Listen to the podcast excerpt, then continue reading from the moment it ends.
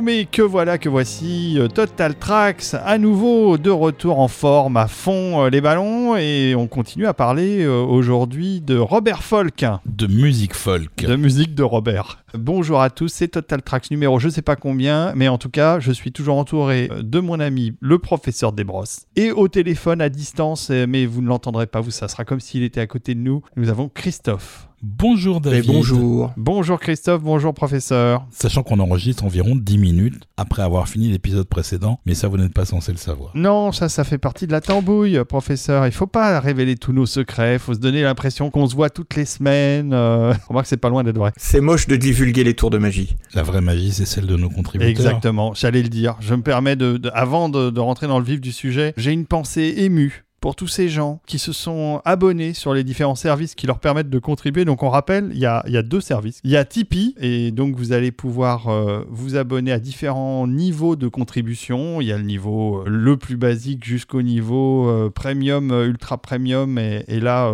comme contrepartie, vous avez des choses tellement extraordinaires. Ah, vous avez une nuit avec Rafik Djoumi C'est vrai? Oui. Ah ça c'est bien. Il ne le sait pas, mais on peut organiser ça quand même. Ça, c'est facile. Et si vous n'avez pas envie d'aller sur Tipeee, vous pouvez aussi aller sur Patreon. Voilà, les deux fonctionnent. On a une préférence pour Tipeee parce qu'ils sont un peu moins gourmands en termes de, de taxes. commission, euh, voilà. ouais. C'est bien de nous soutenir parce que plus vous nous soutenez, plus vous êtes nombreux, plus on va vous faire des missions et plus, plus on va pouvoir prendre le temps de le faire aussi. Puis on a plein d'autres choses en préparation. Bref, vous allez voir. Un long métrage sur Rafik Djoumi. non, on en profite parce qu'il n'est pas là, donc on peut le dire. Pour compenser, nous avons Christophe quand même. Et ça, ça n'est pas rien. Non. Ta passion de la musique de film euh, euh, est, est née comment? Elle est née il y a très longtemps parce que je suis plus tout jeune. Euh, je devais avoir une dizaine d'années. Euh, le premier choc, euh, c'était Vertigo d'Hitchcock. Ah oui. Et là, je me suis rendu compte qu'il y avait de la musique dans les films. Donc tu as plus de 70 ans en fait. Je précise que c'était pas au cinéma. Oui, il faut préciser parce que ça peut porter à confusion. C'est vrai, non, non, c'était lors des multiples rediffusions de ce chef-d'œuvre à la télévision. À l'époque, euh, je pense que c'était encore un téléviseur noir et blanc que devaient avoir mes parents. Il y a des chances. avec un son mono à 1,5 watts. Euh, malgré ça, je me suis dit, oh là là, mais c'est qui qui fait cette musique là Voilà, et puis après, bah, c'était comme beaucoup de gens, euh, Rocky euh, de Bill Conti et évidemment Star Wars de Williams. Voilà, et puis Christophe est euh, bien après devenu l'une des forces vives derrière Underscores. Euh, Underscores qu'on n'a pas rappelé la dernière fois qu'il faut aller voir Underscores. qu- qu'il faut aller voir aussi parce que ça, c'est là depuis un moment. C'était ma première entreprise un peu semi-professionnelle autour de la musique de film. Underscores.fr. N'oubliez pas le .fr, c'est comme Carglass. Ah la vache Ah, Mais ah, mais les blagues récurrentes quoi. quoi Et, et puis alors, il y a, y a aussi, euh, il y, a, il y a pas qu'Underscores, euh, le site de la musique de film en, en France, hein, underscores.fr, hein. n'oubliez pas le .fr. hein. Et il y a aussi une web radio, je crois, euh, professeur. Oui, il y a une web radio euh, que j'administre également qui s'appelle La Grande Évasion. Vous avez un grand évasion. .fr, n'oubliez pas le .fr. Voilà, Euh, on vous le rappellera peut-être en fin Oh d'émission. bah, bien sûr, gêner. Mais sans plus attendre, on va attaquer Oui. ce deuxième épisode sur Rock and Folk. Revenons à Robert. Eh ben, Bert, qu'est-ce que tu nous as fait de beau? Alors, on a quand même écouté des, grands scores. Hein. Police Academy, euh, Tremors, Toy Soldier, Beastmaster 2. Alors, pas forcément des grands films, mais des grands scores. On est en 1993. Hein, il, en a fait déjà pas mal. On pourrait se dire, il est fatigué. euh, ses scores vont commencer à décliner, comme certains compositeurs, hein, où ça déclinait euh, vers, la, fin. Mais non, là, Bob, il tient la rampe et il va faire. Vous allez voir dans cette deuxième partie qu'il y a un, un paquet de grands scores encore, de très très bonne musique. Oui, et on va d'ailleurs commencer par un film vraiment à part pour le coup, qui est un film qui a plusieurs titres, qui euh, est plus connu sous le titre The Thief and the Cobbler, qui est sorti en 1993 mais qui est un film qui a été en production pendant 30 ans. La prod a commencé en 1964 sous l'égide de Richard Williams qui à l'époque faisait déjà de l'animation, euh, il faisait pas mal de, de publicité ou de segments d'animation pour des films live ou des choses comme ça. Et le film en fait s'appelait initialement Nasruddin. C'est un, une idée qui est venue à Richard Williams alors qu'il faisait les illustrations pour une série de livres de Idris Shah qui euh, collecte des histoires un peu fantastiques d'un personnage qui s'appelle Mullah Nasruddin, qui est un philosophe du XIIIe siècle. C'est une sorte de Un- mille et une nuits. Un quoi. peu fantasmé, voilà. Et il travaille sur, le, sur les histoires pour en faire des illustrations. Et il se dit, il y a un sujet de film en fait à faire avec ça. Et il commence à, à envisager de faire un film avec le soutien de la famille d'Idriss Shah, qui par contre garde euh, les, une, une partie des droits. Et là va commencer un périple qui va donc durer jusqu'en 1993, où il va trouver des financements, mais euh, des gens qui donnent un peu d'argent, puis qui se retirent. Lui, il est pris par des projets qui payent à côté, qui lui permettent de continuer à financer son projet de film. Tous les animateurs euh,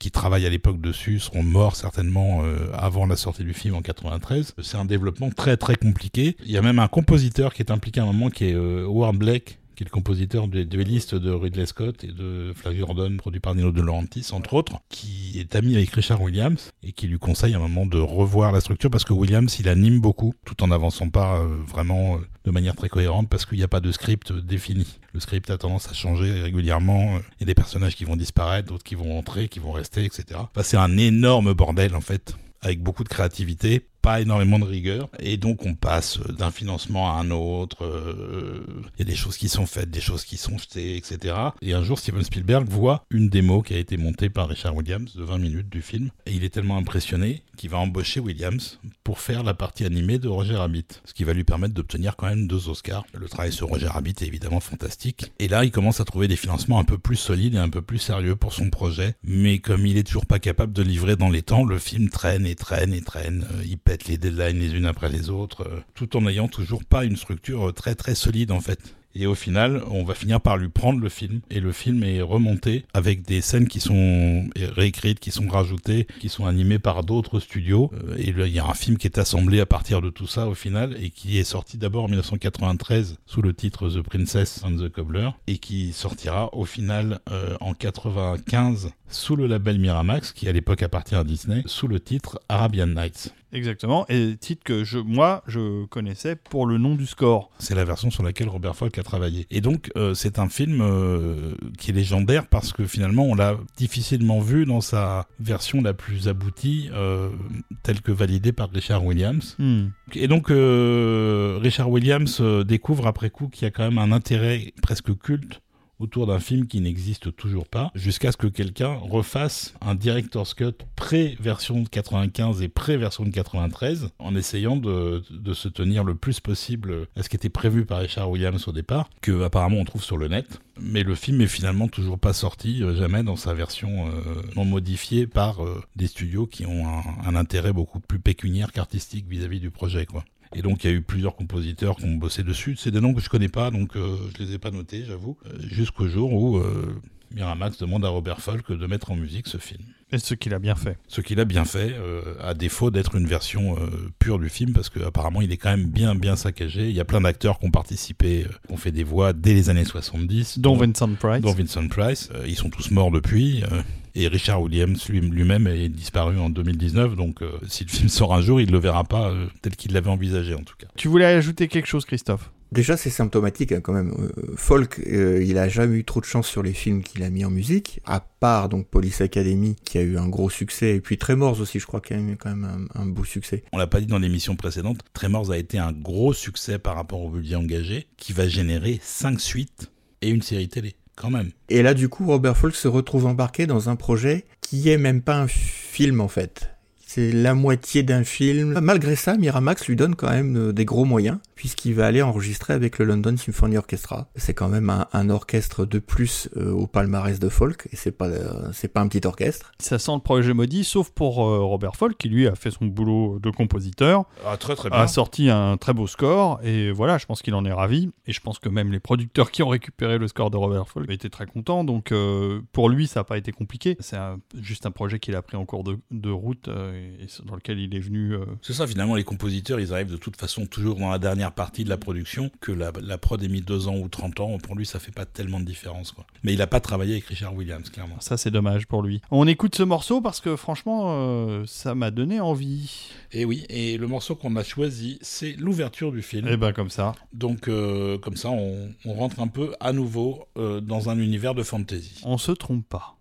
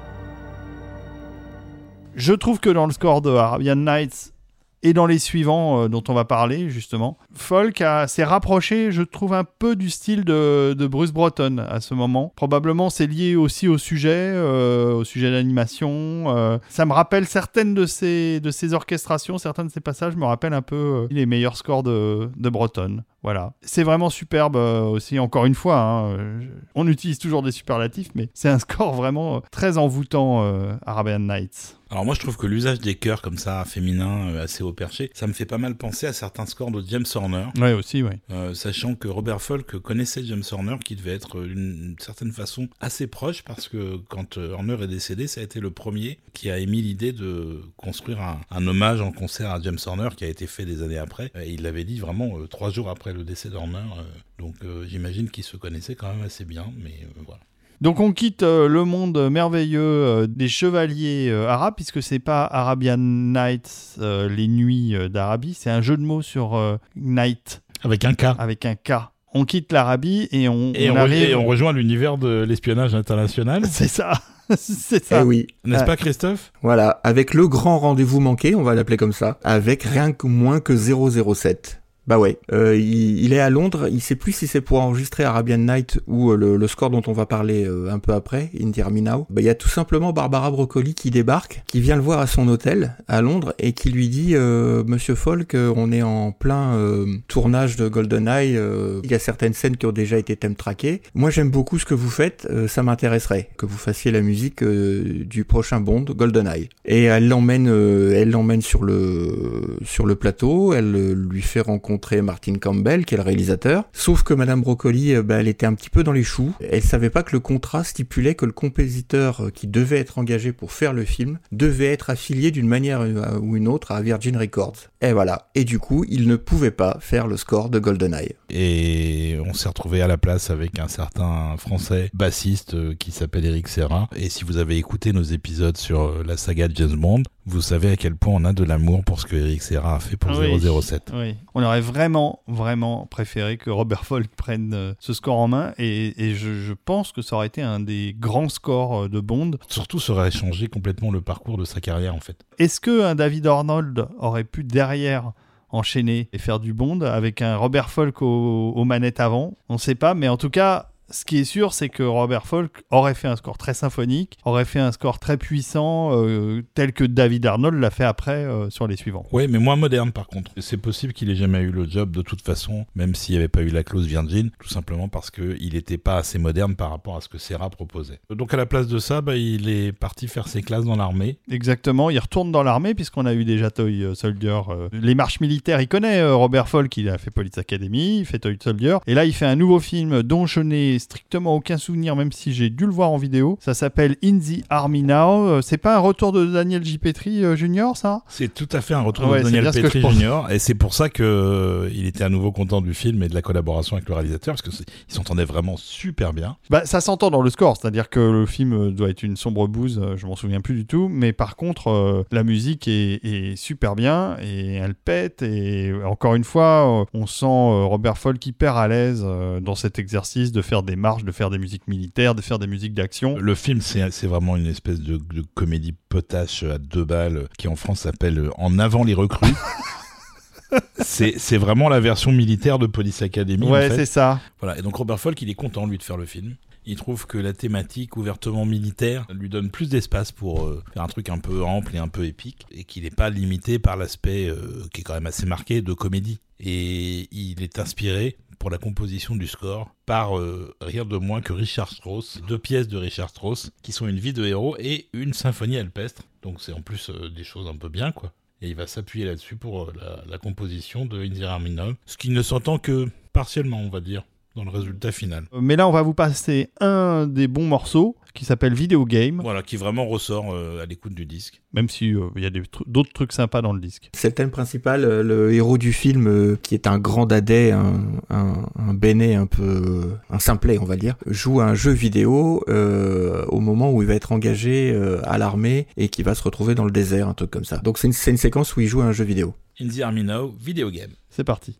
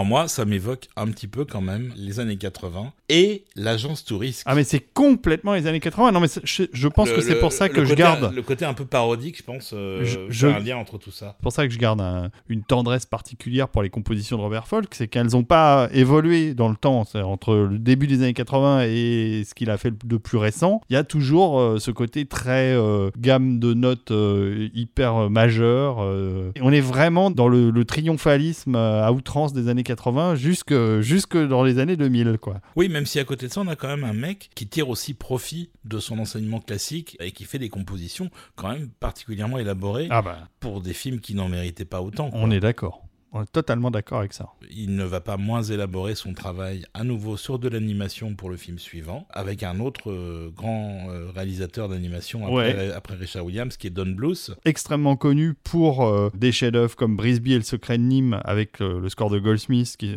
qui est le film qu'il a fait connaître en, en tant qu'animateur puisque c'est un, un ex de Disney de Don Bluth. Il était chez Disney, il est parti, il a fondé son studio et avec C'est ça, il a quitté Disney quand il en a eu marre de voir les Disney des années 70 qui étaient animés à l'arrache euh, avec des cellos qui étaient copiés sur des classiques. Je veux dire, le Robin des Bois de Disney, il y a des scènes qui sont des reproductions conforme. de- d'animation de Blanche-Neige et de choses comme ça pour aller plus vite en fait. Exactement. Un film qui s'appelle Un troll à Central Park qui est de notoriété publique le plus mauvais film de C'est Don le plus mauvais. C'est le plus mauvais. Alors je, je l'ai vu, j'en ai pas énormément de souvenirs, mais Ouais, c'est c'est vra- c'est vraiment pour les petits en fait. Voilà, c'est un, truc Ouais, c'est vraiment pour les pour tout enfants. petits. C'est c'est une thématique très enfantine. C'est surtout euh, ce qui est très étonnant, c'est que la force euh, des, des dessins animés de Don Bluth, c'était souvent le cara design et les décors et le, enfin le design en général. Et là, il y a quand même une faiblesse dans le dans le look du troll qui est quand même très très moche. On dirait un truc des pays de l'Est. C'était pas inspiré, on va dire, euh, comme film. Alors que même sur ses dernières productions, sa dernière grosse production qui est Titan euh, After Earth, reste un film magique euh, au niveau graphisme. Donc dans l'ensemble, euh, Don Bluth, il sait choisir ses compositeurs. Oui, c'est hein. Goldsmith, Horner. euh, et sur Anastasia, ça a été euh, David Newman qui a fait un magnifique score là aussi. Donc c'est quelqu'un qui aime la musique de film clairement. Oui, et d'ailleurs, euh, Robert Folk avait déjà collaboré avec lui sur un film précédent, parce que là on est en 94, et en 91, ils avaient fait Rock Doodle, un film musical avec beaucoup de chansons, avec euh, des animaux de la basse-cour, et on n'a pas mis d'extrait parce que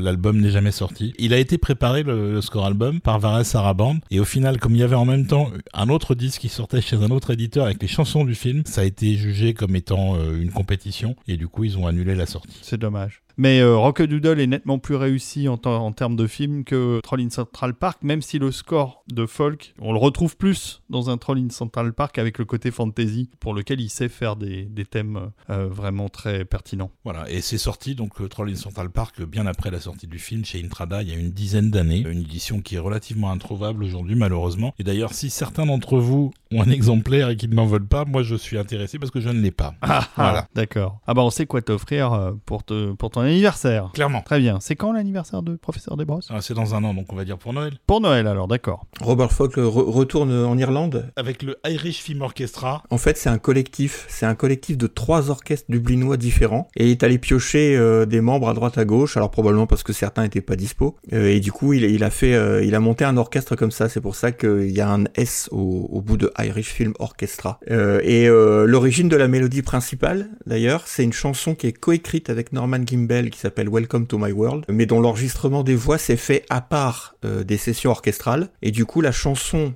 euh, n'apparaît pas euh, dans l'album d'Intrada. Et bien alors, écoutons donc le morceau qu'on a retenu qui s'appelle Home and Family.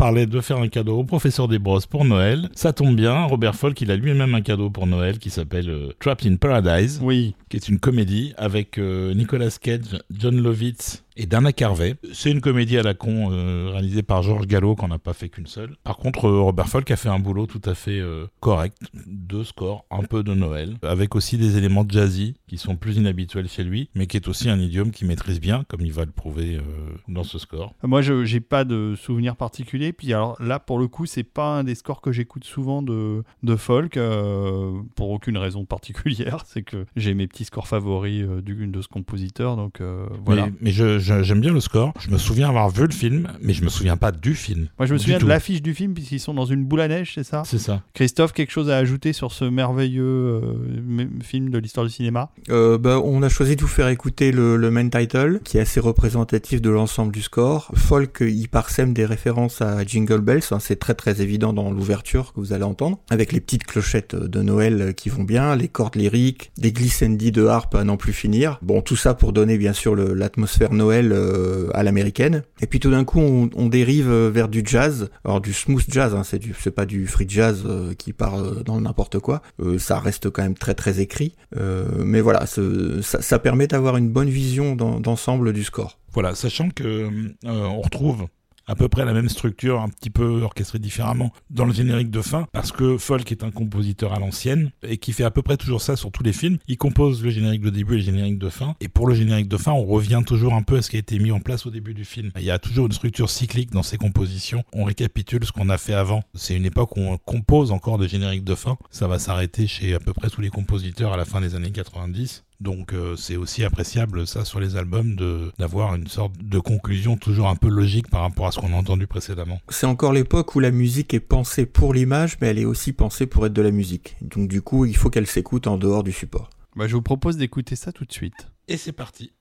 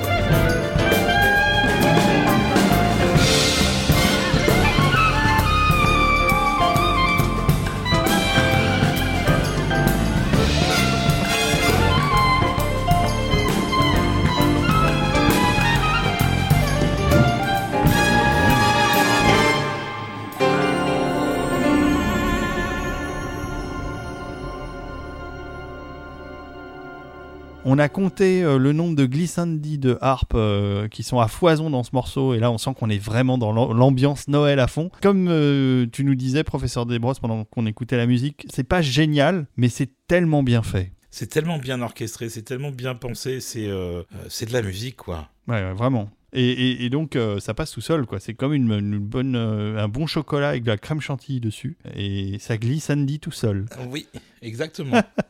Oh, Donc- que c'est beau. Trap in Paradise, c'était en 94, et on va rester dans la comédie, mais alors on va, va, va changer de, de, De, continent. tempéra- de température. de température et de continent. Euh, on va euh, carrément en Afrique euh, avec euh, Ace Ventura. Et là, on, pareil, une, une suite. hein. Une suite, c'est Ace Ace un- Ventura 2. aussi. Ace Ventura 2, le premier avait été mis en musique par euh, Ira Newborn, qui n'est pas un manchot non plus. Et Ace Ventura 2, When Nature Calls. Et là, je vais vous laisser en parler parce que moi, Jim Carrey, ça me file plutôt des boutons, à part quand il fait des films un peu plus sérieux, euh, comme Truman Show. Et, mais euh, Ace Ventura, je peux pas. Moi, j'y arrive pas. C'est- trop pour moi. Je, je suis pas très fan d'Ace Ventura non plus, j'avoue. C'est- Ça, ça, ça crie trop, ça bouge Euh, trop. Christophe, t'as des trucs à dire Sur le film en lui-même, non, j'ai rien à dire parce que c'est affligeant de conneries. En fait, c'est un catalogue prétexte pour que Jim Carrey fasse toutes ses mimiques et ses grimaces. Il doit y en avoir, euh, voilà, il doit en avoir 10 à la minute. Voilà, avec des, Euh, avec des animaux qui pètent à côté. Là où les, grimaces de Jim Carrey étaient bien employées dans The Mask, puisque c'était un peu, euh, peu l'acteur parfait pour ça. Dans Ace Ventura, moi j'avoue que ça me, ça me gonfle. Néanmoins, on peut signaler que le premier Ace Ventura était un bon gros succès auprès du public. Donc là, euh, Robert Falk est appelé sur un film qui est une suite d'un succès, avec un acteur dont le, pareil, le succès est grandissant. Jim Carrey devient une, une réelle star aux États-Unis. Clairement, d'ailleurs, il commence à avoir du pouvoir puisque euh, c'est lui qui va choisir le réalisateur, qui est Steve Odekerk, alors qu'initialement, ça devait être réalisé par Tom De Sergio et que Jim Carrey va le faire remplacer parce qu'il a ce pouvoir-là en tant que star euh, qui commence à avoir un petit peu de carrure. Donc là, on pourrait se dire, euh, ça y est, la, la- enfin, la carrière de, de Falk va s'étoffer, va, devenir plus importante à Hollywood. Bah oui, mais non. en Mais non.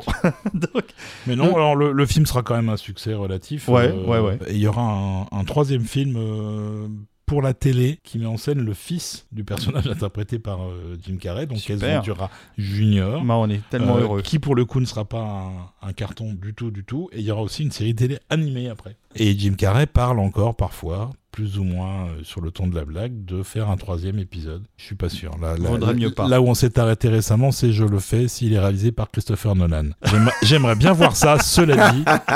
Pourquoi pas? Alors là, d'un seul coup, ça relance l'intérêt du projet. Voilà, et par contre, Robert Folk, il avait euh, des moyens, encore une fois. Ah il, oui. avait, il avait un orchestre de 98 musiciens, Pas mal. plus un chœur africain. Mais ça s'entend, hein. Ouais, c'est un gros score, encore une fois. Et pour la petite histoire, il y avait euh, Jim Carrey qui était venu dans le studio pendant une, des sessions d'enregistrement. Il, euh, il aimait beaucoup la musique et euh, donc la musique, elle possède un petit côté rock, tribal, euh, symphonico, dingo, tout ce que vous voulez. Jim Carrey avait communiqué son enthousiasme aux, musiciens pour donner un peu plus de folie sur certains morceaux. Alors ça, ça on le tient de Robert Folk lui-même. Donc, euh, on écoute ça, euh, le, le main title de Ace Ventura. Mais ouais Ça, ça va péter. C'est parti.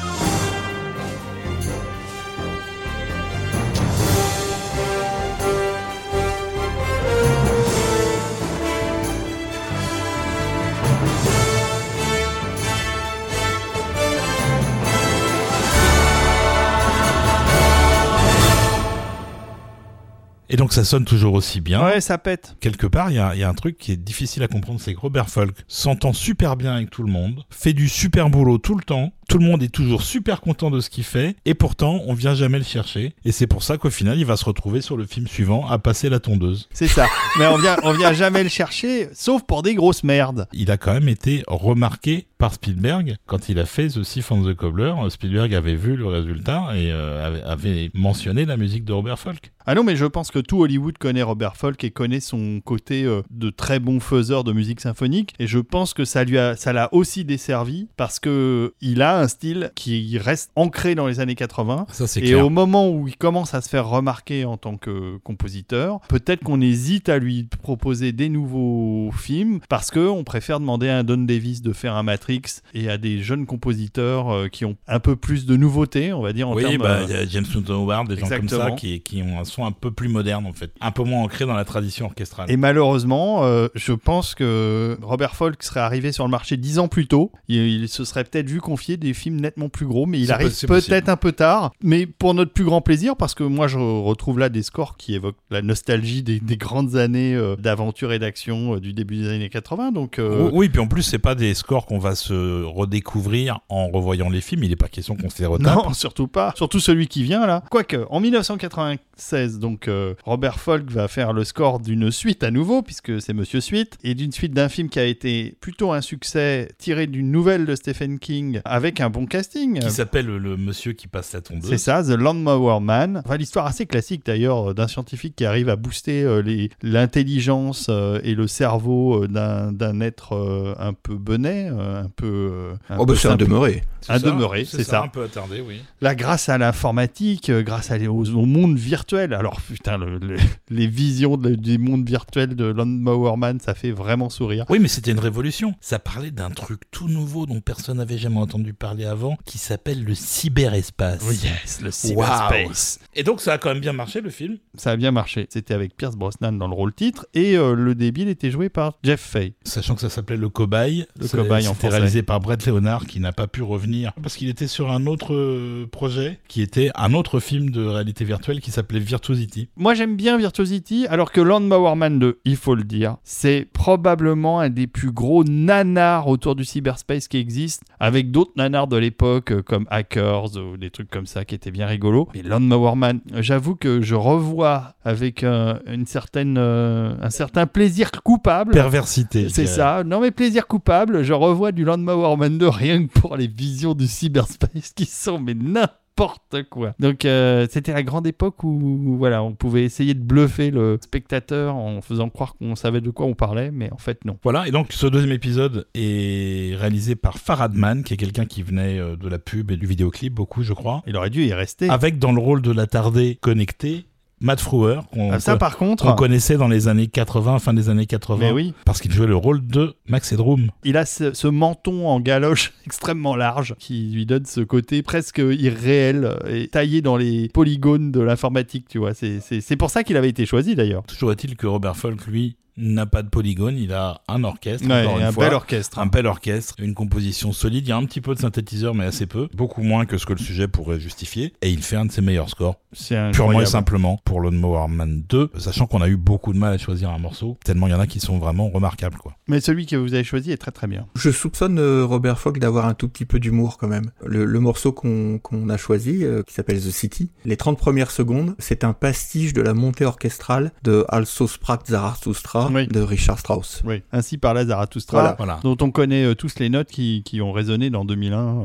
Sauf que là, en fait, il- euh, Folk prend juste la montée orchestrale et au moment de faire euh, normalement sonner donc les, les fameux cuivres pour euh, le thème de Ainsi par les Zarathustra, euh, hop, il le coupe, il part sur quelque chose de lyrique de complètement différent. Hum, hum, hum. Non mais j'aime beaucoup ce morceau, je suis tout à fait d'accord avec votre choix les amis. Voilà, donc on va arrêter d'en parler, on va l'écouter. Écoutons-le.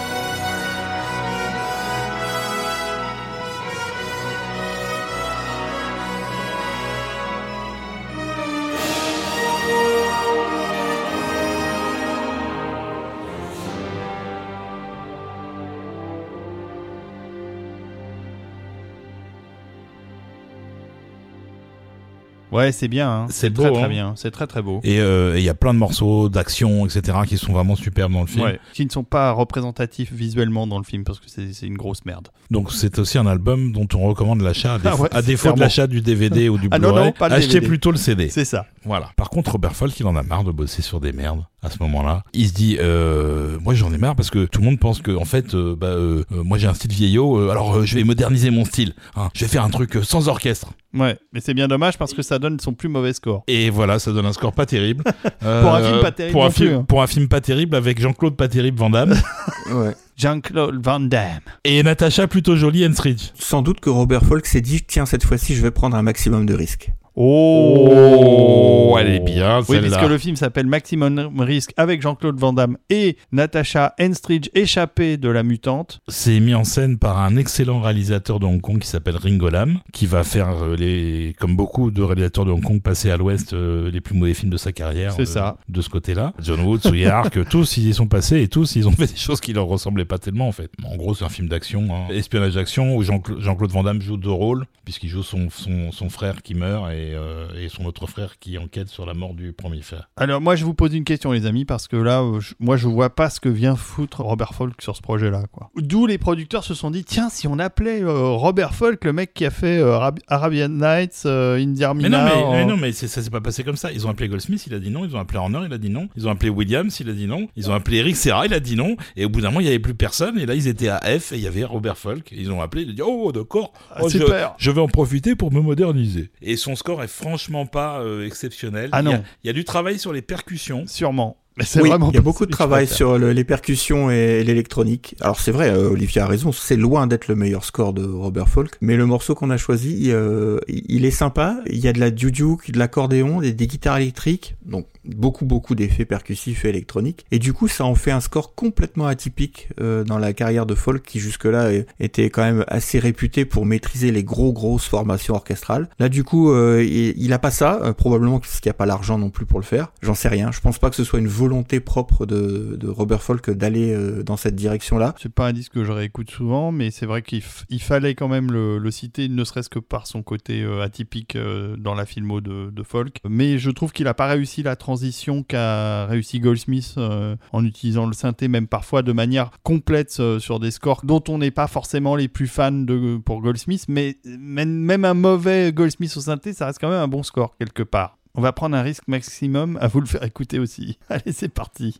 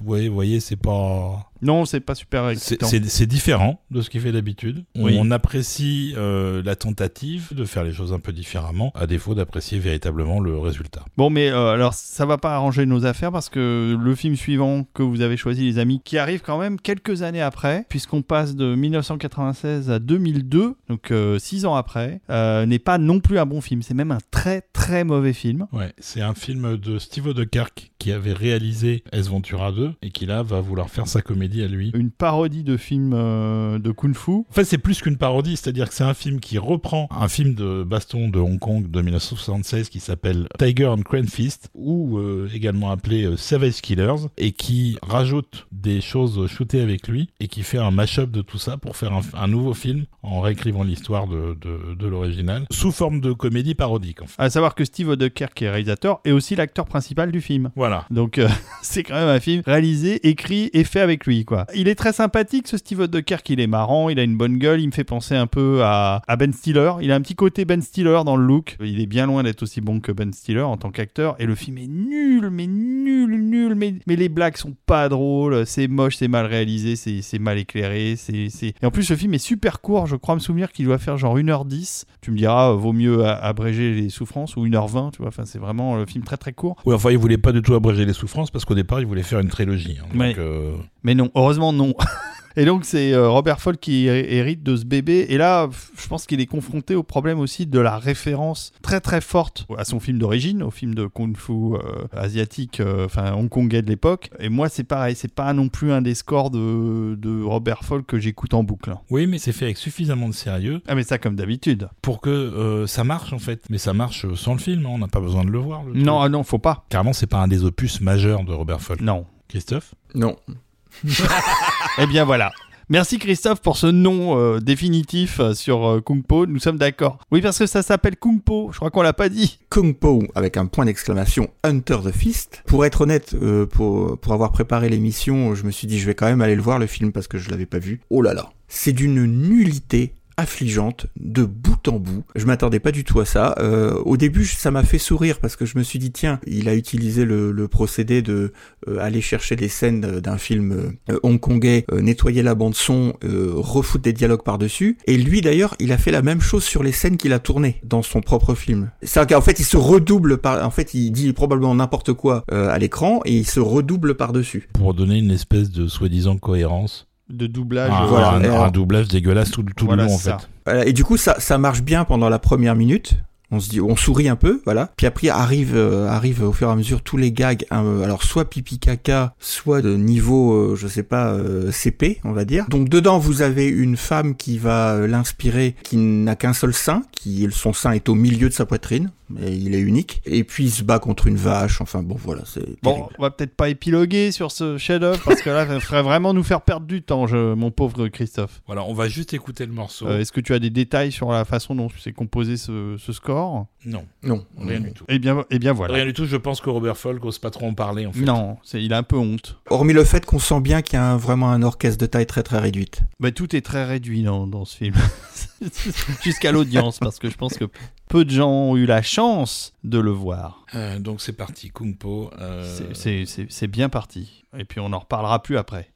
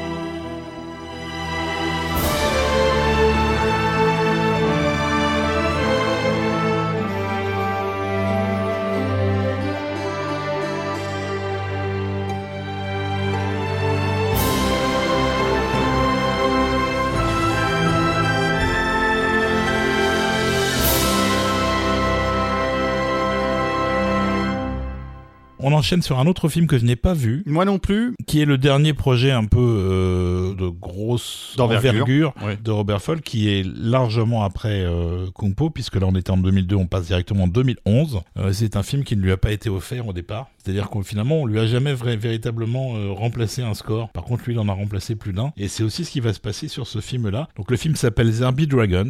Il s'appelait en France Au prix du sang. C'est un film d'un réalisateur majeur puisqu'il s'agit de Roland Joffé. Euh, sauf que bon, la, la production du film a été assez compliquée et le, le compositeur initial qui a écrit un score qui a été utilisé sur le film s'appelle Steven Warbeck. Il est aussi assez connu. Le fait est que Joffé était pas content du résultat. Le film a pas très très bien marché dans cette exploitation-là en plus. Et donc il a refait toute une séance de montage avec le producteur en resserrant le film, en changeant un peu certains enjeux, etc. Et en demandant un nouveau score à Robert Folk, quelque chose de plus énergique, de plus dynamique que ce que Warbeck avait fait. En gros, Roland Joffé a viré 50 minutes du métrage d'origine, et puis il est allé chercher une vingtaine de minutes euh, dans les rushs, et du coup il a remonté complètement le film. Donc moi j'ai vu le film dans cette version-là, pas la version d'origine. Donc la version euh, retouchée, on dit, euh, on va dire, elle s'appelle en fait There Be Dragon Secrets of Passion, et euh, c'est pas bon, malgré le fait qu'il ait euh, qu'il ait remonté euh, tout le film, c'est pas lisible, on comprend pas trop les enjeux, c'est pas passionnant deux minutes. Le pitch, c'est que ça se passe pendant la, pendant la guerre civile espagnole, et c'est un journaliste qui fait une enquête sur un candidat à la canonisation, qui est en fait le, le prêtre qui a fondé l'Opus Dei, José Maria Escriva. qui d'ailleurs sera au final canonisé. Sujet pas évident. Le fond de l'histoire, c'est ça. Le film, je l'ai pas vu, donc je sais pas exactement Non, comment c'est développé. Ce que je peux dire, par contre, c'est que Robert Folk, il s'est sorti les doigts pour la musique. Ah ouais. Parce que c'est un score assez exceptionnel. C'est sublime, ça fait partie des CD qu'il faut qu'on Voilà. recommande à nos auditeurs. C'est sorti chez Vares Sarabande, donc ça existe en disque, généreusement bien garni. Il y a des thèmes dans tous les sens, c'est très orchestral, il y a un, un orchestre extrêmement conséquent aussi, encore une fois. Et c'est un peu son, son chant du cygne, parce qu'il a fait des choses depuis, mais des choses qu'on n'a pas pu écouter parce que c'est pour des projets obscurs et pour des choses qui sortent pas en disque, donc euh, aucun moyen de les écouter. Donc c'est vraiment son dernier score euh, majeur. Et c'est dommage parce que euh, je pense qu'il continue à composer plus ou moins. Ça fait partie de cette série de compositeurs qui, voilà, ont dépassé les 70 ans. C'est ça, et- il est, il est en semi-retraite. Et là, il était encore bien actif à ce moment-là. Et euh, je veux dire, il y a cinq thèmes différents dans le film Ouais. euh, qui sont tous remarquables. C'est vraiment, vraiment très, très bien. On a aussi beaucoup de mal à choisir le morceau à vous faire écouter d'ailleurs. Alors c'est un peu dommage parce que même quand on parle de gros nanars comme Landmower Man 2 ou, ou les Police Academy 3, euh, 4 euh, et 12 euh, ou d'autres films, on a quand même quelques références visuelles à raccrocher euh, à la musique de folk et quand il part dans des délires euh, soit fantasy, euh, soit d'action, on a été nourri par tout cet imaginaire de films euh, auquel la musique fait référence. Pour ce dernier film, c'est plus difficile de- de- de- d'imaginer des images, même si le score est très joli. Je trouve que c'est moins évocateur. C'est un très beau score, mais je regrette de ne pas avoir un bon film à côté lié à ça. Et Robert Folk lui-même disait qu'il aimait bien ce qu'avait fait Warbeck. En fait, il avait vu le film comme ça. Simplement, la direction était différente. Il fallait plus de rythme, plus d'énergie et que ce soit plus constant en fait en termes de rythmique. Donc euh, c'est pour ça qu'il a été choisi. Si ça se trouve, Warbeck, on lui a demandé, il était plus dispo, il était sur un autre projet. Et voilà. Oui, parce qu'il est bon, euh, Warbeck. Oui, il est très bon, Warbeck. compositeur. Verbi Dragons, Main Title et Battle Begins.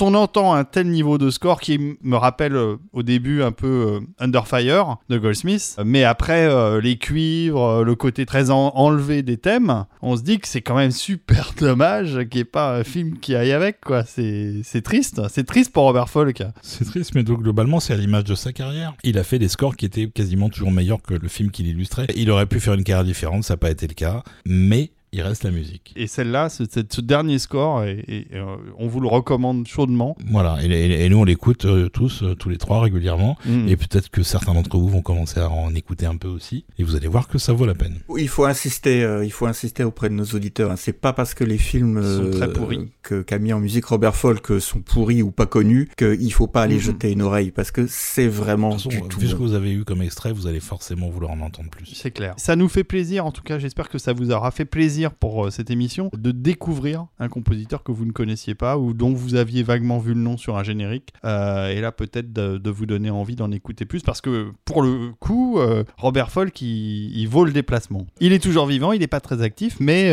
mais nous, nous le sommes. Nous, nous restons vivants et actifs et on remercie mille fois encore nos, nos contributeurs, nos êtres de lumière qui nous soutiennent. Et on remercie aussi beaucoup Christophe qui a, qui a participé, aidé à, préparer ces deux émissions consacrées à, à Robert Folk. Merci Christophe. Bah, merci à vous messieurs, ça fut un plaisir. Voilà, et là, on va vous laisser avec un dernier projet oui. de Robert Folk, puisque, comme on disait au début, euh, c'est quelqu'un qui initialement vient de la musique de concert et qui a fait aussi du ballet. Et il a fait un ballet dans un, dans un contexte un peu particulier pour un film IMAX qui s'appelle To Dream of Roses en 1990, qui a été conçu pour l'Expo universelle d'Osaka au Japon. Et c'est un ballet filmé qui était projeté dans une salle IMAX euh, qui a été construite exprès pour l'occasion euh, à grands frais, puisque la construction de la salle a coûté 30 millions de dollars. C'est quand même pas rien. Donc c'est interprété par l'American Ballet Theater. Et donc les danseurs ont exécuté tout ce qui a été filmé en dansant sur des musiques classiques temporaires. La composition de Robert Folk n'était pas encore faite. Il a dû composer à l'image alors que le ballet était déjà dansé